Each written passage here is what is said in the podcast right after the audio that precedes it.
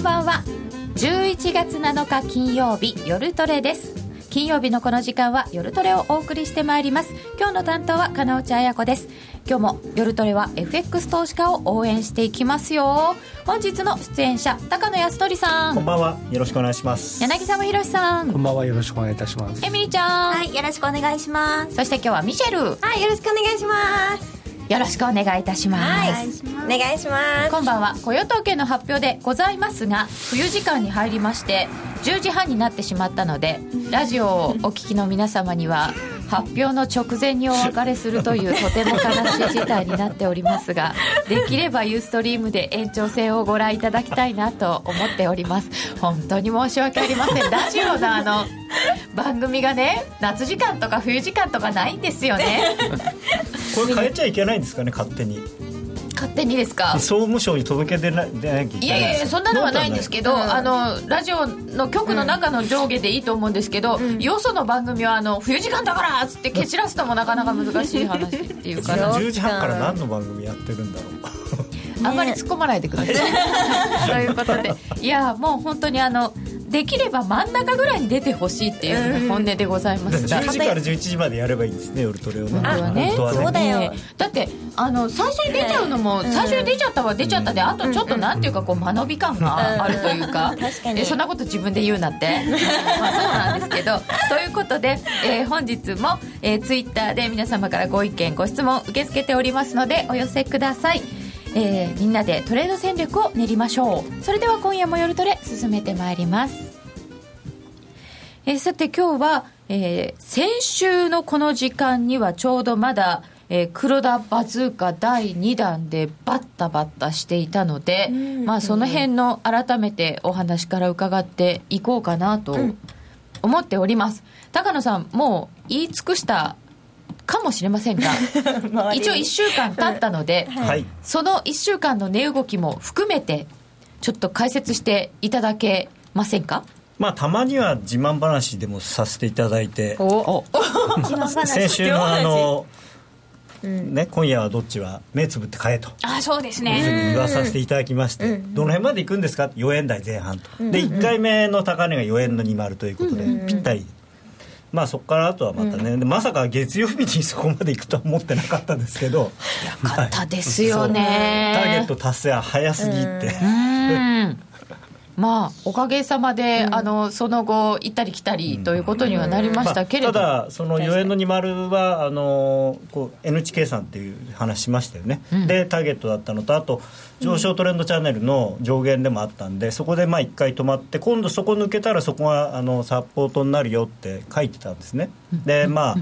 ああの丸5ぐらいまで下がりましたけど、まあ、ほぼだからそのあたりで今のところサポートされてるんで、まあ、今後もそこを切れない限りはですねまだ上値を試しに行くももっと高野さんもう一回もう一回どこがサポート、4円のち110ょうどから20ぐらい。4円まあ、20, 20がポイントなんですけど、まあ、多少こんなに、あの振れ幅の大きい相場なんで20銭ぐらい余裕見てちょうど20ぐらいと、この辺がサポートに次をしてもはいじゃあそんなに深押しはない？い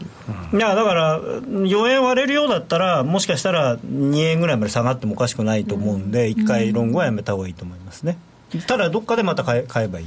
うん。落ちたところで、うん、だから持ちっぱなしするのはどっちみちまあ今5円台前半ですからね。そんなに今買って4円ストップロスはちょっと遠いので、うん。だから昨日みたいにこう中の加減で下がったら買う、で今買うんだったらもっと近いところにストップ置かないとダメですよね。今すごくこう振りかぶって買うのはちょっと買いにくい、まあ数字出て上がったら買っあのもうついていくしかないんですけどね、本日ですか？はい。あそうそう、あのートレーダーとしてはもうついていくしかありません。目つぶって買いましょうというお話を先週していただきました、でも、えー緩和の意味合いについてはどうでしょうかっていうこともお話しいただいてました、はいというところで柳沢さんは黒田緩和はどうご覧になりました？まあタイミングにびっくりしたっていうのは本当にびっくりしまして、まああのー僕は11月にその消費税が、まあ、上がるか、まあ、あのちょっと後ずれさせるのかっていうのを、まあ首相が判断されるっていうはい。ことになってますから、あの辺で要はまあ多分まあそうは言いながらも消費税は上げてあ上げるというふうに決まるだろうというふうに思ってまして、でそうなった時にやっぱりその先のあの消費動向とかにですね心配が出てくるからそれをで、まあ、またデフレに戻るというかね、インフレ率がまた落ちてくる方向もあって。にもなってますから、うん、そこでまあそれに合わせる形でなんかや、あの追加緩和っていう方向に行くのかな。それでまあ10月の31日に関しては展望レポートであの多少その成長率の見通しとかを下げてくるから、まあ、そこでやっぱりその下げたことに対して黒田さんに質問が記者から出て、うん、やっぱこれで追加緩和しなくて大丈夫なんですかっていうようなことを言ってまああの必要とあれば躊躇なくてまた繰り返すんですけれども やはりまあなんとなくやっぱりそういうふうな前向きの方向に行くように見見えてですね。でアメリカはまあ量的緩和は終了して日本は、いよいよ追加緩和がいそうだなっていうことでドル円がこう走り始めるかなと。そういう予想だった。なるほど。段階を踏むと思ってたら 一個すっ飛ばした。そしたら何もなくいきなりボンときたから。階段飛び越しちゃった、うん、飛び越しちゃったよねまあ、ちょっとタイミング的には驚きだったということなんですけれども、これ、中央銀行って、マーケットにインパクトを与えないようにコミュニケーションしていくはずのものじゃないんですか、そこはだから変わったんですよね、多分。これで為替介入ですよね、はい。あの今回はしかも政府と日銀とつるんでやってますからあの、まあ、悪質というかなんというか。であの、まあ、FRB なんかはまだ旧来型のというか伝統的なその中央銀行の立場を守っていてやはりそのショックを与えないように与えないようにだからなるべく早めに、まあそれはバーランキさん時代にそうなっただけでもともとグリーンスパンさんの時代は別に驚かせることはいくらでもやってました、で日銀さんだって昔は要はあの利上げする時なんていうのは、肯定部合の時は。肯定部合の時代は、うん、あの嘘をついてもそそその部分に関してだけは嘘をついても構わないというふうに言われていた時代がありましたから、まあ、日経新聞に出てましたからね、朝。今日 今日の今日の決定会合で利上げを決定しますって新聞見ると書いてあった。日銀利上げ。それも変。い。やでもねその あのそれこそその、リーク。なんあれ関熱紙の頃はそうでしたよ。関熱紙 逆に今の方が信用できるってことですか？昔の方がそんな軽く嘘ついてるというか、ね、軽く発言しちゃってるっていう今のだから ECB とか日銀はなんていうかこう、うん、なんとかして驚かそうっていうのが、うん、なんか表に出過ぎてる感じがしますね、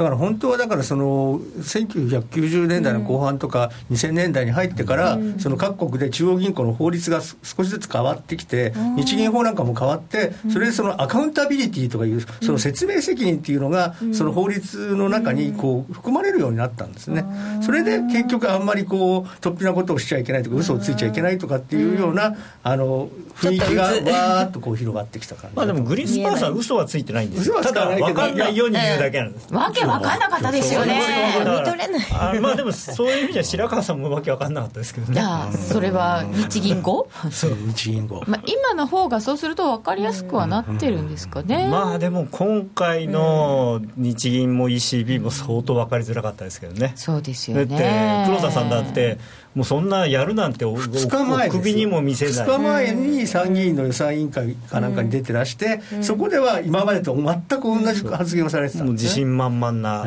もう何何の必要があるんですかぐらいの勢いでしたよね。私はちゃんとやることをやってちゃんと私の予想通り動いてるじゃないですかっていう、言ってましたよね、うん、そしたらあれだけ成長率予想を引き下げて、まあ、あれもだから引き下げてるうち入んないですよあんなの、えでも最初1.5だったんですよ、まあ、0.5ですようん、まあでも世の中、世の中全体のね、他の人の予想に比べればまだ圧倒的に強気でした、あと、それも、まあ今年のだから夏のその天気が悪かったりとか、そういうことでちょっと下がる、ね、消費税の影響がその天気のせいであの長引いてるっていう、そういうその程度じゃないですか、だからもう来年になれば本当は全然大丈夫っていう雰囲気の、まあ、それもあるけど、また、まあ、原油がね、下がって。ってるじゃないですか、うんうん、まあ、結局、先週の時点では80ドルまでだったけど、うん、今週になってから77ドルまで一時なってきましたから、やっぱりその辺の流れがね、やっぱり、あのどうしても日本のインフレ率ってエネルギー価格が含まれてるから。だからどうしてもエネルギー価格が下がっちゃうと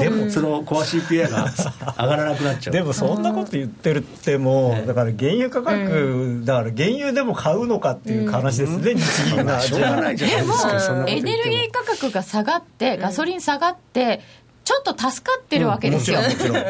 私たちとしては他のものがみんな値上がってて、先週話したように7個入りか6個入りになっちゃったりとかしてでそういう中で原油下がってああ助かったねって言ってていて、その分もしかしたら他の商品に回るかもしれないようなところなのに、原油下がって CPI が上がらないから、じゃあ、じゃあ、なんとかしようかみたいな、ちょっと目的が。だからね、原結果と目的がね、混同されてるっていうか、要するに、あのインフレ率が上がったり、デフレを脱却するというのは、結果としてそうなるもので、本来はね。それを、大目的にしちゃっていて、うん、景気を良くするため景気が良くなって、うん、あのインフレ率が上がるんじゃなくてインフレ率良くすれば景気が良くなるってなんかだから、ちょっと本末転倒な話になってるんですよもともと。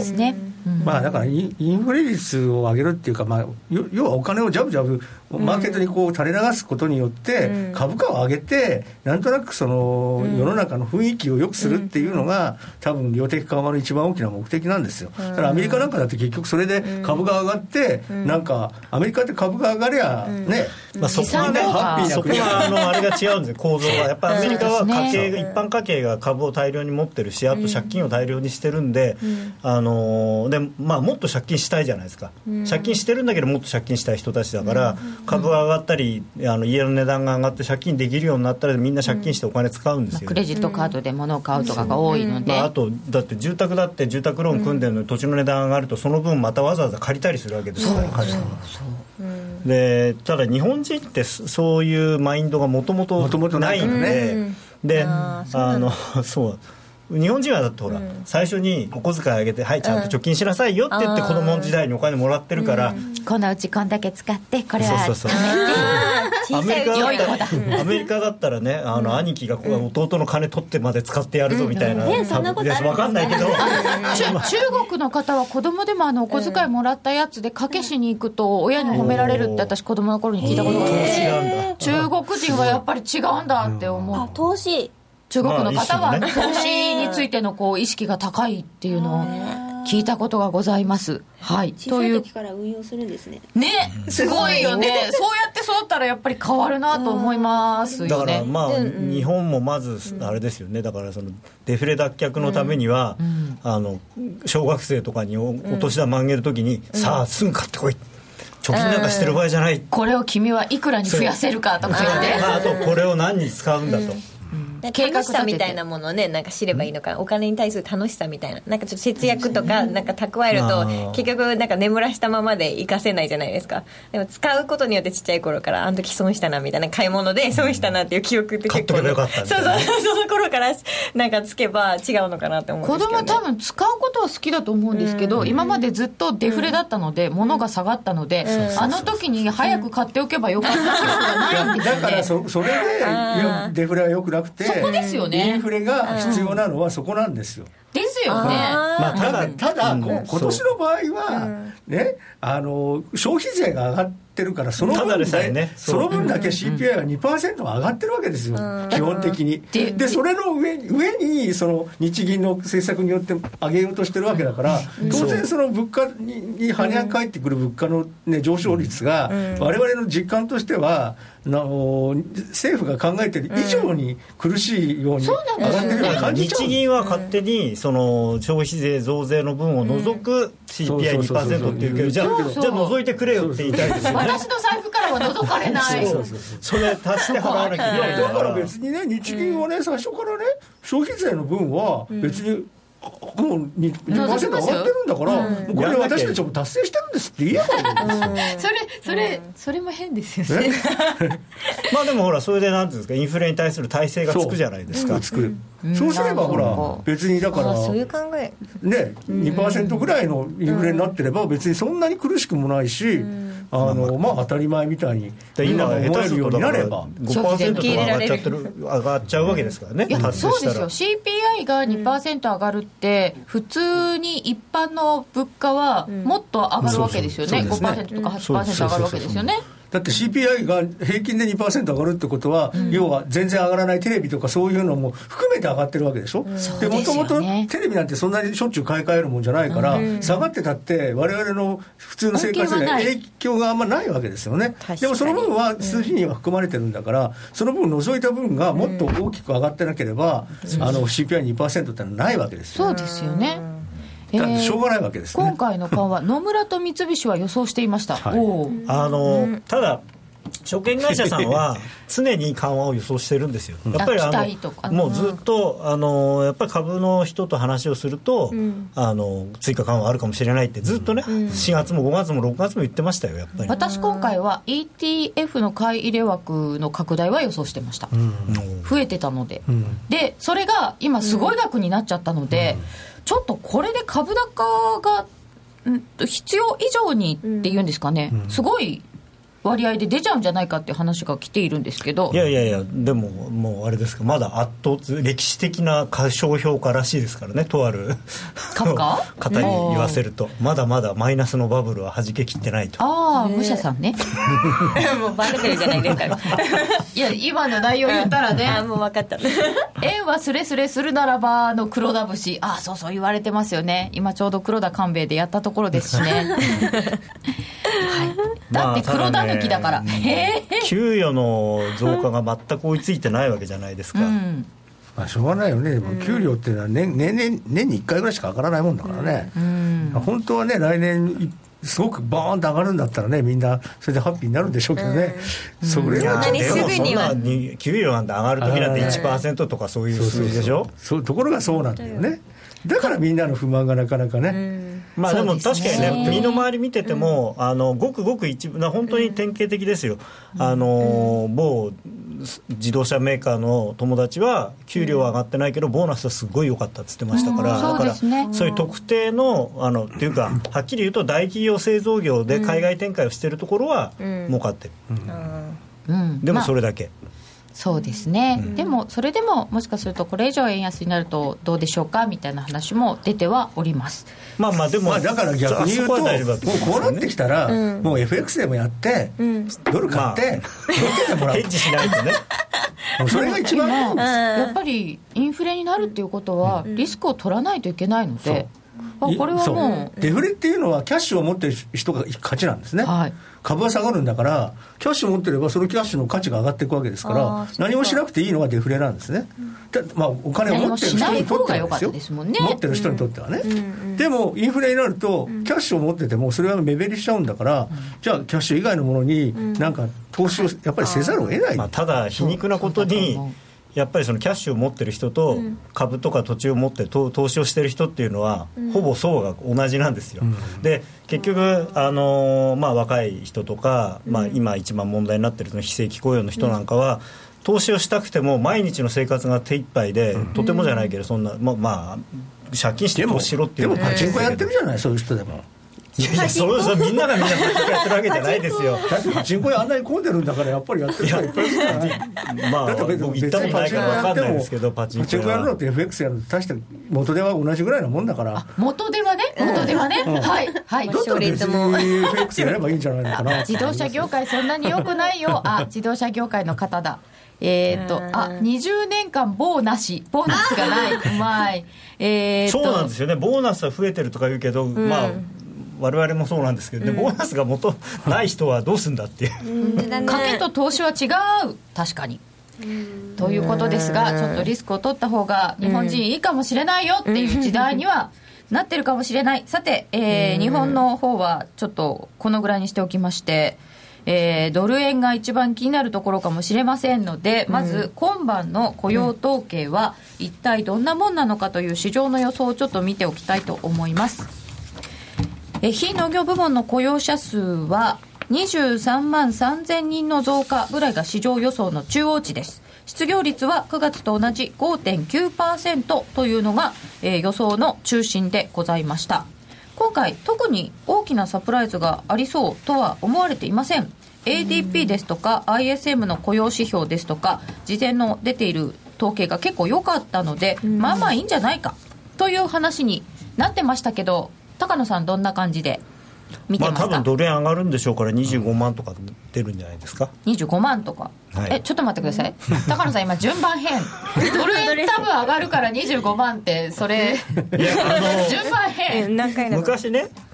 習ったんですよ。あの25こ経済指標とかって、はい。どうどうやって見ればいいんだって先輩に聞いたら、相場が上がるときはいい筋が出るんだよって 相場が下がるときは悪い筋が出るんだ。そういうもんなんだよって、あ分かりました。そういう時はありますよね、うんはい。あと何が出てもよく解釈するとか、うんポジティブ相場がねいいところしか見ないね、うん。相場が上がりたがってる。だからいいいい筋が出るんです。よ材料は後からついてくるってやつですね、ってことは25万ぐらい出る。で25万ぐらいで25万。っていうかドル円はまあ上がると雇用統計を受けて、いやいやまあもう悪い数字出れば1回下がるんですけど、そこは押し目買いのチャンスと、おしめ買い。おしめ買い、はい。柳沢さんはどう私も同じなんですね。ね、もう上がるしかないんですねドル円は。もう結果分かっちゃってるじゃないですか。あだからもだからうねストレートに上がるか下がって上がるか、いやさ大して下がない。で調べてみたらね、はい。去年の4月の4日、最初の異次元緩和を黒田さんがバズーカ第1弾をダーンと打った日ですよね。でそのよ翌日4月の5日が雇用統計だった、でその時は19万人の予想だったのに、8万8000人増ですごい弱い数字だった、でもねドル円なんてね見たらねに20銭か30銭ぐらいしか下がらなかったその後まあバーッと上がっちゃったの、ほうちゃんと去年のね、あれを見ればね、もう今回もまだバズーカが生きてるんだからね、まあ多少ちょっとぐらい弱い数字でだってね、そんなもん関係ないと。ビクともしない。まあむしろ下がってほしいですけどね、まあ本当はね、ちょっと下弱いがっ数字が出て。そうだから下がった方が、買いやすい。少し下がった方が、個人投資家の皆さんはおしめ買いしやすいんだけれども、でもってっぱいいるってことは、そこで買いが出ちゃうってことですよね、あ買いは入るか、これだってすごくいい数字出ちゃったらだって買いたくても買えないですよ、だからね、だから僕はね、もう多少悪い数字が出るかもしれないけれども、もう買ってろと。ローにしといた方がいいのかなって、ででもこのところこのちょっと下がって2、30銭下がっても我慢する。我慢我慢する。20そう我慢が辛いんですよ。胃が痛い。そう。ああとか言いながら。まあ本当はねだからねね今日みたいな日になってから買うっていうのがちょっとね、問題なんでね、まあ、もうちょっと前に 持ってるんでねよかったな、先週買っていれば、最近ボラがね高いので。あとあと昨日ねほら114円の,、あのローまで下がったじゃないですか、でまあだからあそこで100僕はまあ昨日の朝の段階でおお客さん向けの番組では114円台の前半半ばから前半ぐらいまであればおしめですよみたいな話をしてたのね、でちょっと行き過ぎたんだけれども、でも30銭ぐらいだったら我慢できるじゃないですか、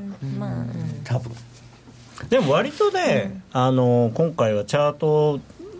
で見ると素直に動いてますけどね、あそうですか、チャートでちゃんとまあ、そのさっきのねそう110円の20銭のね話じゃない計算値ね通りのところで止まってるし、ドル円下げたらおしめ買いが群がり。うんでも2人の意見が下で一致した時は 110円まで棒上げしましたな。あ最近ね そのあれアノマリに通用しないんです。そうなんですよ。最近割とその次ね。ねあの意見が合うと合ってそっちに行くことが最近多くて気持ち悪いんですけど、アノマリはていうかね崩れる。あのユーユーロが一致するとままずい。ん。だあドル円は OK ですか？多分。ああそうか。ビビってエントリーできません、ドル円相場に全く乗れてない僕ねえなかなか乗れない。ああそうそう、雇用統計天井はどうなんですか？このところいやもう何度かあった。変わっあこのところっていうかあの年の前半あったやつですよね。年の前半まででしたっけ？前半ばまで続きましたよね。値動きが先行するのは織り込むってやつですね。バズーカ2というネーミングはなんとかならないものか。あ僕だからそれあのあんま好きじゃないから使ってないです。ななんて言ってますか？いや別にあハロウィン感僕はハロウィン緩和言ってますよね。だってバズーカってほどのもんじゃないですよバズーカじゃない。だってたったの10兆円そう前は80たったの10そう兆円って言う60兆円とか70兆円って言ってて今回たった10兆円です。よ、だから全然まあ自動小まあ銃がただね長期国債は30兆円増やすわけだからまあ30兆円なんですよ。まあでも30兆円で3倍なんですよ。そうそうまあだから今回333 3ですよそうねだから次は4前回2でなんですよさあ次4ですよレベルで決めればいいんだよそれ。でどのぐらいの予想でバズーカいくか。なんかこうそそのそのバズーカのもうちょっとちっちゃいやつはなんていうのとかないのかな、うんロケットランチャーとか違う。ゲームみたいになってるじゃないハロウィン緩和、ハロウィねン緩和で前になんかねちょっと偽物のバレンタイン緩和ありましたからね。バレンタイン緩和なんてね、まあ、今思えばねなんかもうほとんどね意味のないものだったですでしたねねえーバスに乗り遅れるなですが、はい。昨日は急にバックしてきてびっくりしました。本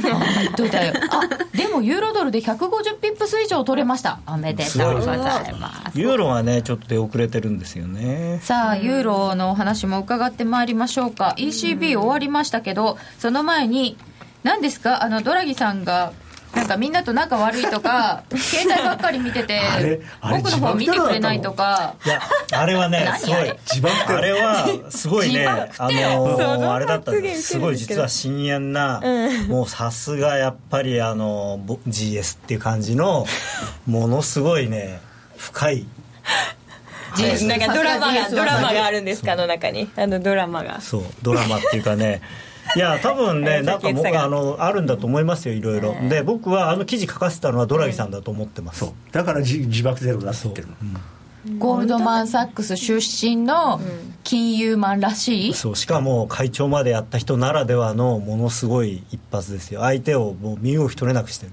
相手って誰ですか？えだからブンデスバンクとかを。ああなるほどね。でもマーケットはあれでもうこれなんか緩和とかできないんじゃないのって一瞬思わされましたよね、そうですね。だからそういうのも全部ねそれであそこでショートカバーで買っちゃった人が結構いたんですよね、ファンドなんかでも買っちゃった人がいたんですね。で私も騙されて もうちょっと上がるかもしれないみたいなこと書いちゃったぐらいなんですよ。騙されました。騙され僕は騙された。とかあそこに行くために。言われたんですあのね本当にあの人う狡猾っていう失礼な言い方かな。頭のよろしい方なので、あーいい方ねあれねどっちに転んでも彼は、要するにユーロが下がる方向にできたんですよ話を。だから片、まあ、昨日みたいにね、あの要するにあの記事が出ちゃってそれで実際に晩餐会の時には、そのなんていうのかな彼を批判するようなことを言う人は誰もいなかった。そうみたいね。で理事会でもそういうのはなかったってそれあれああいうふうに新聞にリークされちゃって新聞っていうかロイターに出ちゃってるのに、実際にその晩餐会の席であのじゃあちょっと昨日話し合った例のやつ行くぞっては なかなかやりにくいじゃないですか。もうバレてるんだから。そうですそう。よねだからあれ突然要するにブンデスバンクとかが「ドラギさんあんた最近ね」って言ったらそうなるんだけどあのもうバレバレになってるからみんな何も言えない。で言えなければ当然そのまま昨日みたいに「いや前回一致ですよ」って言えばみんな「えー、そうなんだ」と思ってびっくりして売るし、でそれでももし何か言ってきたら、そんなこと言ってユーロ割れちゃっていいのかと。で ECB ぐちゃぐちゃになっちゃうぞって言えばそれはそれでまたユーロ売りじゃないですか。でいやいや絶対でドイツとかすごい反対してもいや国債の帰りやるんだって言ってそれで紛糾すれば紛糾したであのやっぱりユーロのクレディビリティが下がってユーロ売りになってでユーロが下がれば別に国債の帰りなんてしなくていいんですからだから経済立ち直っちゃうってそう。だからこと全部全部いいユーロを下げることが多分ドラギさんの。目的なんですね、まあ、目的というかそれしか手段がないんですよ、結局国債なんてかか買おうと思ったらやっぱり相当大変だし大規模には買えないから、どこの何買ったらいいか分かんないじゃないですか。もうドイツ国債ぐらいしか買えないでしょ。もうドイツ国債がもう買えないでしょ。だって買えない。2年債がもうマイナスなんだからもともとねそんなものはもう買えないんで、あとドイツドイツってなんか来年はそう。国新規の国債の新規発行ないんでね。って言ってましたよね、だからそうなっちゃうそうそうなっちゃうとやっぱりイタリアとか、そんなの買そういうところを買うしかないわけですよ。大丈夫でまあ、ドラギさんイタリア人だから、ああそうか、えまあまあでもそういうの買った方がより緩和の効果はありますね、まあ本当はそうですよね、助けるんだったまあ、らイタリアまではいいんじゃないいですかイタリアスペインまではまだね。ギリシャとかなってきて本当にいいのそれはもうジャンンクボンドですからね。ギリシャまたなんか言ってますよね、なんかね、うん、強気になってますね、ギリシャはね。まあというこで。もなんかとでギリシャの国債を買う時にはギリシャの政府が保証しろとか言ってるみたいですけど、でもそそんなの、で保証なんかしたって、もともとでも国債なんだから。ギリシャの政府は嫌だって言ってんだよね。そう。でも自分とこの国債をその保証できない政府って何なんですか？だって国債ってもともとその国の信用力をバックにして発行してる債券じゃないですかそうですよ ね。保証してるはずじゃないですか。元々ね。もともとだから言わなくても保証してあるはず。なのにだからなんかねすごい変な話なんちょっですよとどっかずれとるな、ずれてる。でもとりあえずユーロが下がる方向に持っていっているので、だからねこれぞ高野さんか究極のらドラギマジックなんです見るとこうなるっていう。話ではないかなと思いますけどでもじゃあそれユーロまだ下がるんですね。もちろん。うんもうしょうがないですよね。1.2割は時間の問題、はは時間の問題ときましたか。うん。まあでも、まあ、大体年末までで1.2割ぐらいって前も言言ってたと思うんですけど、まあ今もう11月になったんでその時間の問題がちょうど1か月ちょっとぐらいになってくれればちょうどいいかなと。でもあとなんかあのユーロスイスがどうとかってあユーロスイス別にあの、まあ、下がってますけど、あのまだ下限までいってないし、下限になったらまたスイスとか、ただその国民投票でなんか金買えとかいう話になると、お金がないんじゃないかっていう話もあるので、まあでも別に自国通貨売りですからあのいくらでもできそう通貨発行すればいいだけですからね、いいんですかねそれで。いいんですよそれで、そうですか、うん。でスイスもほら全くインフレとは縁遠い国なんでまあそうね。本来はじゃあジャブジャブにしてインフレになるのが困るんですけど、まあ、日本とかスイスとかってインフレになってほしいぐらいなんですから本当は。へえ紛糾も通貨下げるための茶番劇だったりするのかヨーロッパは茶番っていうかね利用されちゃったんですよ。多分ねあの北ヨーロッパの人はシリアスにこんなことじゃいけない。僕たちはちゃんと彼を正さなければっていうふうに思ってたのに、軽くあしらわれたっていうか。本当ね真面目なドイツ人とね チャラいイタリア人の差が出たなっていう。チャラいイタリア人。そんな気がしてしょうがない。真面目なイタリア人の方は申し訳ありませんあそうですか。本当にねあのだからうまいなって。で昨日も柳さんと言ってたんですけどそもそもドラギさんはそのフラフランス人の後に普通だったらドイツ人が選ばれるべき総裁の地位についたことからしてやっぱりすごい人なんだそれは褒めてるんですよ。そうそうそうそう。それわざとわざとつけてるのは何？いやいや褒めてるように見えないかもしれないけど本当にすごい人なんだなと思って心底いやだけど思いました。本当にだって今までだって本当に口先だけでここまでそう。やってきたんですよそう何でもやる何でもやらない。そうそう何でもやる何でもやるって言ってであのやらないって言ってやるのは黒田さんでやるぞやるぞって言って何もやらないのはドラギさん。でどっちがいいかってやっぱ出口戦略とか考えたらやんなくやんないやんなくて済むんだったらやらない方がいいんですよ。本当はねまあどっちも嘘つきなんだとしたら やらないで済ます方がすごい？いやでしかも昨日の ECB のその後あれでも例のその2012年初めの水準に向かっているとバランスシートはね。でそれは3兆ユーロなんですけどあとだから1兆ユーロぐらい増やすって言ってるんですけど今の方策でどこをどうやったって1兆ユーロもできないんですよいやできないの分かっててわざとそういうことを言うことによってということはやっぱり国債の改良をやるに違いないってみんなに思わせて。そこがまたすごい。言わないで でき思わせるないことをやるって言って、それで、じゃあきっとなんか裏技持ってるんだって思わせちゃう、思わせてあー、まあどうせできないよねって思いつつあんだけ言うんだからなんか裏あの人だったらまなんか持ってるに違いないと誰も何もやってないのに今まで何もやってないのにね。ちょっとやってますちょっとだけやってるだけでさ。一応 TL ドロ？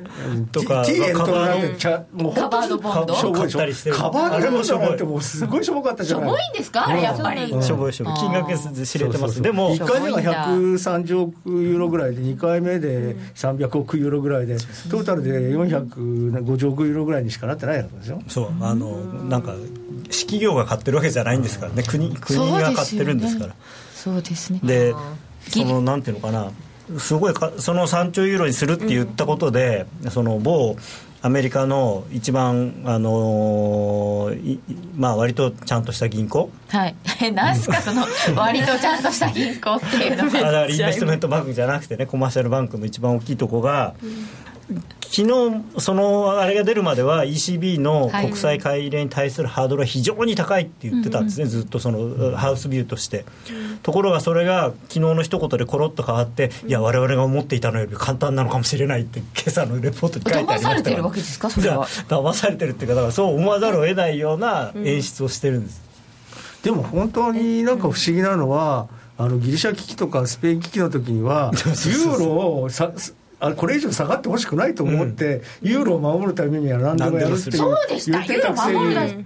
それがなんだか知らないけど同じレベルまで下がってるのに まだ下げようとしてるっていうところもなんか僕はなんかおかしまあ、な人だからねあのレベルだけの問題じゃないんですよね、だって前回は要するにユーロが崩壊するかもしれないっていう話じゃないですか、であのしかもなんていうのかなそういうこうついてこれない人たちがいなあのを脱落するような形でのユーロ崩壊だから、あギリシャとか。今回は別にそういうまああの差し迫ってそういう危機があるわけではないので、ただ、まあ、その貿易収支とかねそのインフレリスクとかそういうことを考えるともっと安い方がいいっていう。だちょっと違うんですよね。だから人人から売られるのは嫌だけど自分で下げるのはいいみたいな。そしてギリシャは神話になった、ギリシャショックそんなのあったないつの間にかもうねギリシャはなんか結忘れられてます構ちゃんとな割とちゃんとなってるんですよ。ユーロドル一旦の目標値は？まあ1.2でしょうね。1.2うん。1.2心理的なやっぱりあれはすごいと思いますよ1.2っていうのは。達成まあ一旦達成感出るでしょうね1.2までいけば。うーん。でもなんかね最近ちょっと嫌なのが、まあ、僕はずっとユーロ売りだ売りだって、まあ、あの上がってる時も言ってましたけど あのー最近結構ね保守的なことを言ってた人が急にパリティとか パリティ割れとか言い出してるんでいやちょっとそれは違うかなみたいな、あとねちょっと気になってるのがドルが強すぎる。うん、要は結局ドル全面高なんですよ、それがねだからドル円が上がってるでしょ？ユーロドルも下がってるでしょ、でオージーもさ対ドルでは下がってるし、ポンドも対ドルでは下がってるんですよ、さ2年ぶりとか3年ぶりとかっていう、そういうレベルまで下がってるんですね、でドル指数っていうのを見ると、もうなんかここ、ここに2年ぐらいでもう高値超えてるんですよ。あそうですよね、でね、冒頭中。あのでドルがまあここ数十何年の間で一番高かったのが、2001年のあのビルに飛行機が突っ込む直前だったんですね。ああはい9.11の直前、あの頃が2001年のし7月かなんかが一番高かったんですよ、あれでアメリカが。そこからなんか下がり始めたんですね、それで911で下がり始めて、それで去年かなんかにあの一番安いところか一昨年かなんかに一番ドルが安いところまで下がって、今ねその31.8%に近いところまでねドルが戻ってきてるだからそこの31.8%をもしもドル指数が超えてくると、なんとなくルー財務長官あたりがまた嫌味を言いそうだなっていう気がするんですね。でアメリカにとってのドル高はどうかってことですよね。そういうことです。まあで当然ねあの FRB もほら、インフレ率が上がドル高のせいで上がらないとかって、一部のね、あの FRB 前回言ったけど今回言わなかったんですよねでもまたこれ以上ドルがガンガン高くなった場合に、あのなんとなく言いそうでちょっと気になってるのが来週ルー財務長官が G20 に来るらしいんですよ。でけけ今朝発表になったのかな？でなななんで急に来るんだ？とか思って、まあ、財務長官がドル高に懸念を示すっていうのはなかなかないいですけどねやいやでもほら、去年の、去年だかもあったじゃないですかドル高じゃなくてだからそのえ円安誘導とかいういうことに対しては何か言うかもしれないですよね。基本的には自国通貨についてはアメリカの財務長官は強いのは国益って言い続けることになってますよね。ことになってるんだけれども、あの要は個別の通貨に対して、為替操作国だみたいな感じの、うん、嫌味を言うことはよくあるので、怖いのがその日銀の緩和はいいんですよ、まあ、QE3 終わったところなんであの誰かがお金出してくれないとそれがやっぱりアメリカが俺たち終わるからこのバトンを引き継げて日本とかヨーロッパにこうなんていうかこういやまあ別にそういうこと圧力かけてませんか？圧力はかけてないと思いますけど、あのやってもらえることは別にそんなにあのネガティブな話ではないので、そこに対して文句は言わないと思うんですけど、アメリカはね。GPIF は要するにソブリンウェルスファンドで為替操作をしてるっていうふうに取られてもおかしくないんですよね。でも米債買うわけじゃないですか。まあでも米債はねその、あのー今は別に売れなくて困ってるわけでもないですからね。ああそうか。そうですね。買ってくれて嬉しいってことはないんですかじゃあ。まあ金利上がんなくて済むね。今は今は別に QE 終わるけど。今は別に買ってもらわなくてもいいでしょうね。うーん。そうすると GPIF が、えー年金が日本の年金基金がそんなにいっぱい外債買うのはどうなのって言われるかもしれない、っていうかだからそんな政府主導でその自国通貨安演出してるのとちゃう？って。それは為替操作じゃない？うんまあ、今回はないと思いますけど、もうまあ、今回はね、TPP があるからね、まあ、それで少しこううまく薄まるのかなと思いああますね、そうだ。アメリカは選挙もあったんだったけどもそろそろ時間になっているのでここで一旦お知らせです CD 金井さやかの90日で仕上げる TOEIC テストステップバイステップコーチング好評発売中。500分にも及ぶ音声ファイルとボリュームたっぷりの PDF ファイルを1枚に収納。しっかり確実にテストに向けた指導を受けることができます。お値段は税込5400円送料500円。お申し込みお問い合わせは0335954730ラジオ日経通販ショップサウンロードまで。ソニーの卓上ラジオ ICF-M780N は好評発売中。デザイン操作性もシンプルなホームラジオです。ラジオ日経のほか AM、FM が受信できます。お休みタイマーと目覚ましタイマー機能付きで価格は税込1万800円送料500円お申し込みは0335954730ラジオ日経通販ショップサウンロードまたはネットショップサウンロードまで。私操作が慣れてなくてさて一人で喋ってるぞ ミシェルが、えー高野康則と柳沢博の今夜はどっち？このコーナーは真面目に FXFX プライムの提供でお送りいたします。ここからは FX 取引を真面目にそしてもっと楽しむためのコーナーです、えーアメリカ選挙もあったところで影響はどうですかと今 CM 中に伺いましたらまあ一応ドル買いっていうお話でしたが、えー今夜はどっち？の前に来週はどっちぐらいな感じで考えていただきましょうか。雇用統計出る直前にこれ聞くのもなんなんですけど 来週いかがなもんでございましょうか？まあえ上がるんじゃないですかドル円は もう。それしかなかったらなんか話が一応コーナー10分ぐらいあるんですけど持たないんですけど。なんかうちのおばあちゃんが115円なんか超えないよみたいなばあちゃんでさえ思わんかったのに それ以上上がって大丈夫なのっていう。なんでばあちゃんでさえなの？アメリカのばあちゃんがアメリカ人でさえもうそんなにアメリカ人がね115円いかないよみたいなそういう話してて全す然持っちゃってるってアメリカのばあちゃん相場感あるんだいや違う。私がこれ持ってるんだ出とるみたいな話しよって。すごい。そうそれでどう思うみたいに聞きよってそういうこと言われてなんかなんだっけオバマの保険なんだっけ保険制度みたいなあれも不安すぎるから信用みんなもう近所の前の人は信用できんこう仕事も減るしみたいな感じで言いよって、なんかそれ聞きよったらそれ上がってなんか逆に得することあんのかなと思ってアメリカも上がって上がって上がりすぎてどうなるのかなっていうあんまり。まあでもアメリカはね、株が上がってるうちはそんなに文句ないんですよ、その間は大丈夫なんですかあの株さえ上がればいい。そう。アメリカはね本当にみんみんなが株持ってるからあの日本に比べると全然広い層の人が株を持ってるしで持ってる割合が全然多いから。ああそうなんだ、そしたら大丈夫か。うん。心配しよったおばあちゃんが。そうか。そう頑張りねって言って。でもアメリカって為替相場あんまり報道しないですよね。アメリカはだって自分の国が一番だから別に他の国なんかどうでもいいんですよ。基本的には。アメリカ人にとってほら他の国はみんな雑魚でしょ。だからばあちゃんフロリダが一番と思ってるいやだからでもねおばあちゃんは偉いんだから日本円というものを認知してるだけ偉い。大体普通の田舎のアメリカ人その日本の通貨が何なんて知らない。知らない。知らない日本日本と中国も分かんないし。ミシェルから送られていくのかもしれないね私がフェイスブックで多分喋るけんちょっと興味持ってくれと多分、それはすごい。でもすごいフロリダの近所じゃね話題のあの経済通が来て国際経済通前に話したそう金の話とか情報くれたしね、うんちょいちょい。すうん。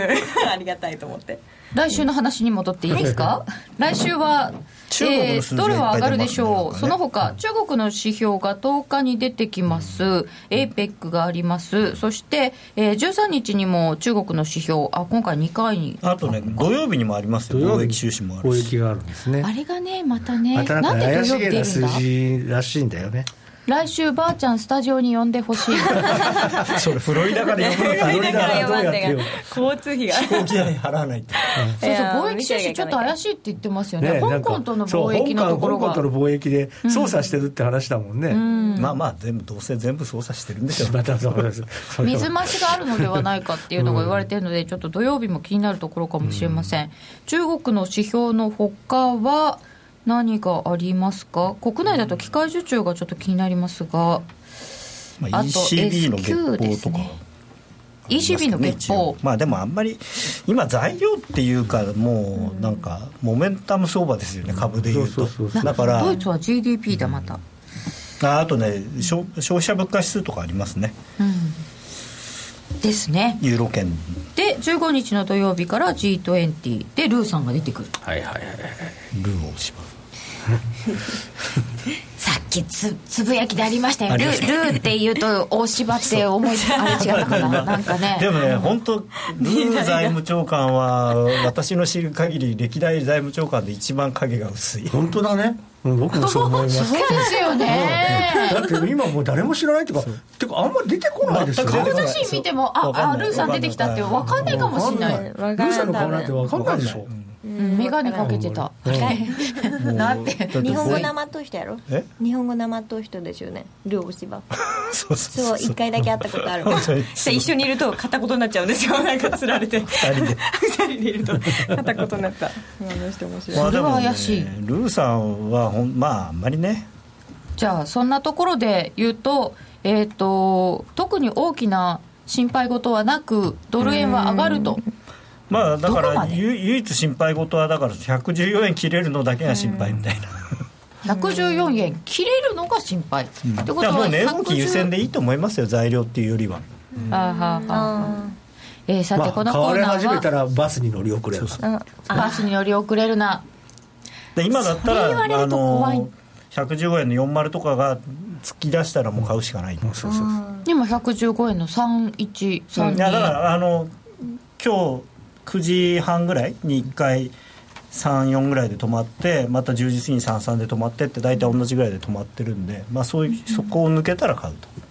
さてこのコーナーは真面目に FXFX プライム by GMO の提供でお送りしております。現在1ドル115円31銭近辺。1ユーロは142円90銭91銭。だカチャカチャしてるな、えーそして、えーユーロドル1.2393近辺となっています中国の指標が出てきますけど来週5ドル動くとかありますか？あだから、うん中国が悪いと、5ドルが対ドルで売られるんですね、で5ドルドルの方は、もう年初来安値を昨日一昨日とか更新してますから、もうそういう地合いが相当悪くなってるところで、中国のじあの指標が悪くなれば、はい。当然のことながら、対ドルでは売られるから、まあ、まずただドル円が上がれば、5ドル円っていうのは、まあ、どちらかっていうと、まあ、横ばい券だとは思いますまあ、今面白いのはあの何かの通貨でそのドルが買われると他の通貨も全部ドルが買われる一緒につられていくんですね。だからオージーが下がりだしたら今度ドル円も上がるし、昨日なんかユーロドルが下がったらドル円も上がったんですよ。あそうですね、もうだからね何か見つけてドル買いたいんです。結局ドル買いたいんじゃないですか。ドルを買う口実を見つけてるみんなで見つけてる感じ。うん何があってもドルを買そううだとからアメリカの金利が上がればドルを買そうそうう。で金利下がっても株が上がってればまたドルを買う。っていう。本当にそうやっぱドル買うしかないのか、えー、じゃあ今夜はどっち？今夜はどの辺まで？でも数字が良ければね116円と僕はか言ってもおかし116くない。円だって言っちゃったんですけどね今日あそうですか。数字が良ければいくでしょうね。時間の問題まあただ数字悪かったら1回まあちょっと50銭ぐらい下がってでまあ115円台で終わるのかもしれないですけど、円安警戒発言来て下がったら買いたい、うんうん。うん、でもどっから出るかですね、あのやっぱりアメリカから来たらやめて買わない方がいいと思いますね。アメリカから出たらちょっとしばらく様子見だね。今回でもね、あのー何でしたっけ、ハロウィン緩和の後すごくね、顕著なのは、これだけ円安になってるのに、はい。誰も文句言わないんですよ、日本人だって、ちょっと昔を考えると、例えば90円ぐらいでも石破さんとかが85円から90円がいいとかっつって、だから円安警戒みたいなこと言ってたりしてたんですよ、で100円台、105円ぐらいの時もいろんな人が言ってた、今回はだから、多分言うなって言われてるんですよ、あの誰に？いやまあだからそこは多分政府なんだと思いますけど財務省かもしれないし。あの民間の人も言わないでしょ？ほとんど、うんうん。まあ多少ぐらいですね。でだって日産の会長とかわざわざ出てきてね、円安はいいことだなんて、お前んとこどうせあんま関係ねえだろうとか思うんですけど。というか黒田さんがあんだけのことをやった翌日講演でまたなんか円安はいいことだ言ってました追加緩和も辞さないみたいなこと言ってましたからね手はまたね。そうそうそうすごいですよね、でできることは何でもやるってドラギみたいなことを急に言い出すそうそう。そうそう急に言い出しましたねあれね。何でもやる言ってましたね。できることあれだからは何でもやる先に言っちゃって、だからドラギさんをこうドラギさんに対抗意識持ってるんです多分、本当ですかでも黒田さんは実行力の人だから、とにかくさ先にやっちゃうから、ドラギなんかとは全然違いますよ。いやいやでもドラギさんの方がやらないで効果出してるんだからそういう意味じゃすごいじゃないですか。なるほど。これ両者のこうなんかね力関係が分かりませんが。雇用統計発表直後で114円割れたりして延長戦のうちに割れたら面白いのに。い やそんなに動きますか？みたいな。でもボラティリティは最近高いですよね。大きいですよね、まあね昨日なんかだってね。だって1円1円50銭ぐらい下がったわっていうかけでしょ？本当にねあのひワンティックとは言いませんけどもう1 2秒ぐらいで20銭とか動いてるからまあ面白いですけどね見てるとね。昨日さあの下がってる時なんかもうぐっちゃぐちゃでしたよぐちゃぐちゃでしたかだって4丸がついたと思ったら6丸がつくんですよ。そう。だから20銭ぐらいもう1秒の間で飛んでるんですよ。で何が何だかよくわからない。今いくらなのって言ってもねよくわからない。ですよね、だって大台ごと変わるんですもん。いやでもだから大変なんですよあの我々は、我々は？銀行が逃げちゃってねどんどんどんどんプライスがワイドになっていくけど我々はそんなワイドにできないからもう。うーん。裏事情でした。はい、結構ねもう銀行はね逃げてますね、あそうですか。そりゃそうですよね。あの特にああいうボラティリティが大きくなっちゃうと機械はダメなんですよ、ついていけないから。機械ってあのあれですか？ねアルゴリズムがどうとかとか今今プライス作ってるの機械なんで、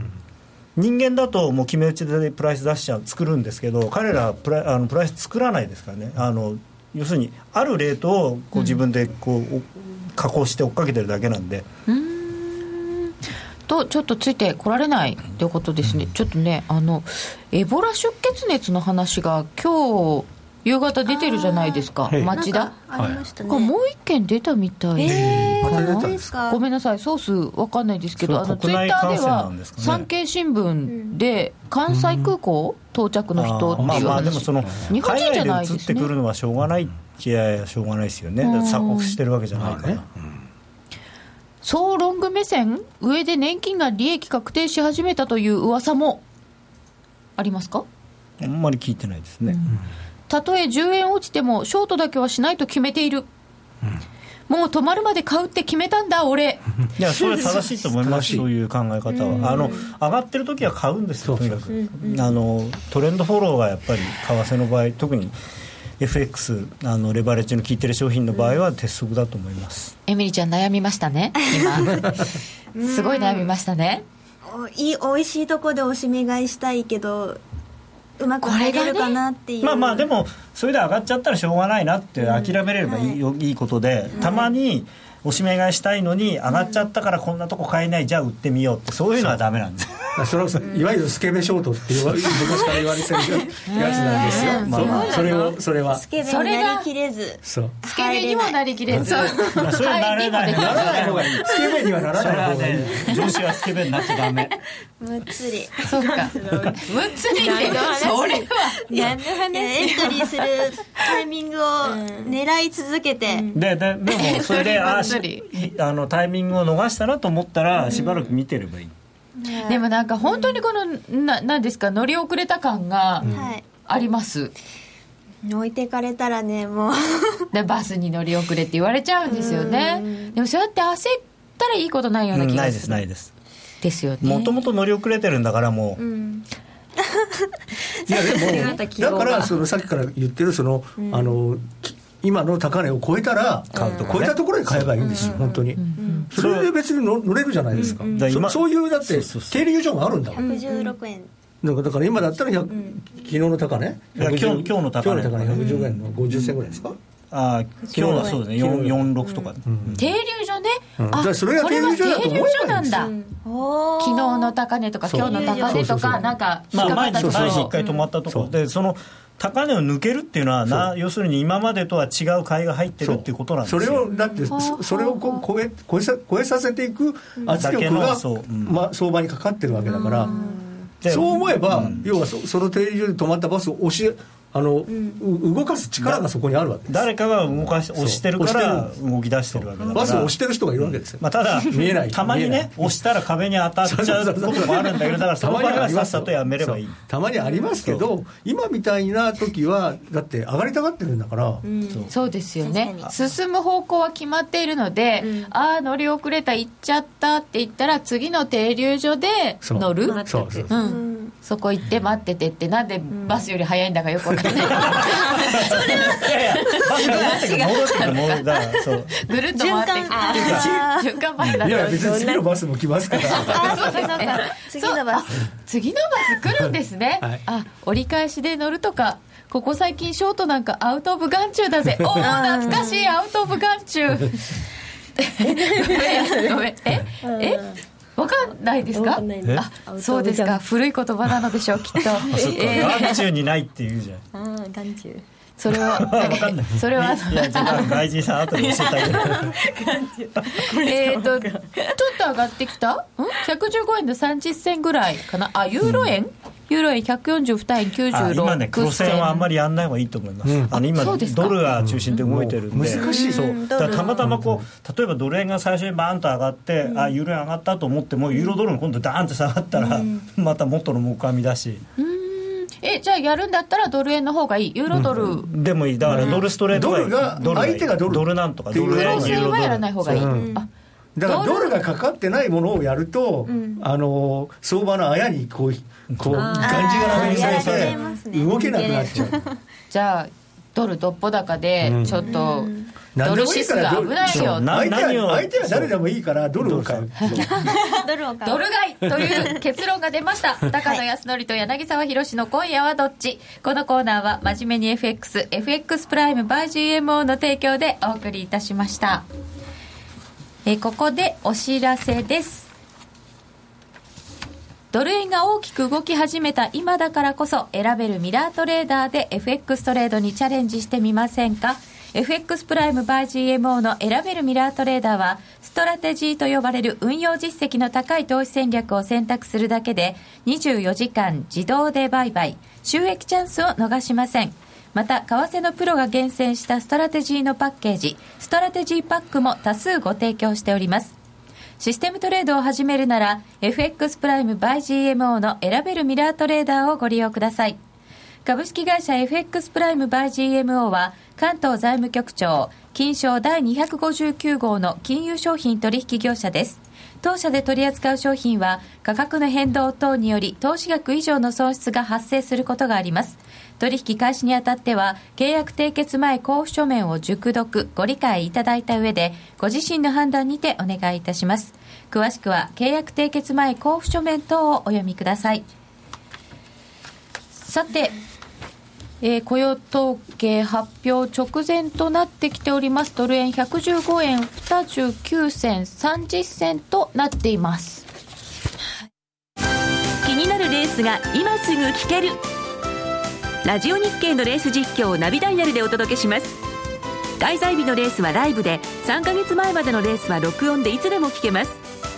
電話番号は0570-008460 0570-008460 0570を走ろうと覚えてください。情報量無料かかるのは通話料のみ。ガイダンスに従ってご利用ください。ラジオ日経のネットショップサウンロードでは期間限定でラジオ日経60周年記念グッズを発売中です。大人気の公式キャラクターラニーのトートバッグ60周年記念バージョンをはじめラニー T シャツや競馬名実況 T シャツなどここだけの記念グッズがあなたの手に。売れ筋ナンバーワンは名実況踏み切ってジャンプ T シャツ。売り切れの場合はごめんなさい。ネットショップサウンロードで検索。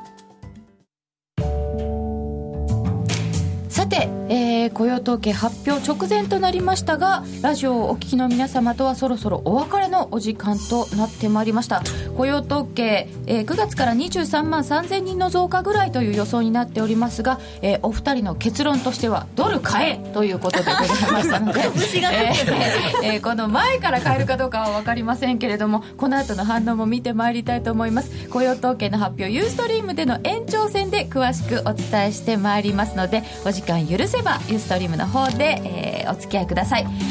本日も皆様お付き合いくださいましてどうもありがとうございました。それではよろしければユーストリームでさようなら。さようなら。